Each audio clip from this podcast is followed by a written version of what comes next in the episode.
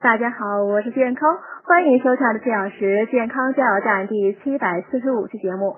今天讲五种东西二手的更健康下集。第三种儿童衣物，孩子的身体呢十分娇嫩，很容易吸入新衣物染上的甲醛，出现疲倦、失眠、头疼、咳嗽等症状，甚至还会起皮疹。二手衣物呢，因为已经过反复洗涤，甲醛的有害物质已被洗去。为了宝宝健康呢，建议穿身边亲有孩子剩下的衣服。第四种，汽车，新车的内饰散发出的有害物质呢，对人体危害很大，这是很多人开新车觉得头昏脑胀的原因。一年以内的二手车呢，也可能有污染危险，最好买三四年的二手车。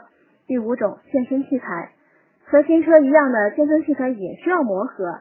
健身器材上的零件呢，经过三个月到半年时间的磨合呢，才能运转自如。因此，只要零件不缺，功能正常，二手的健身器材是最佳选择。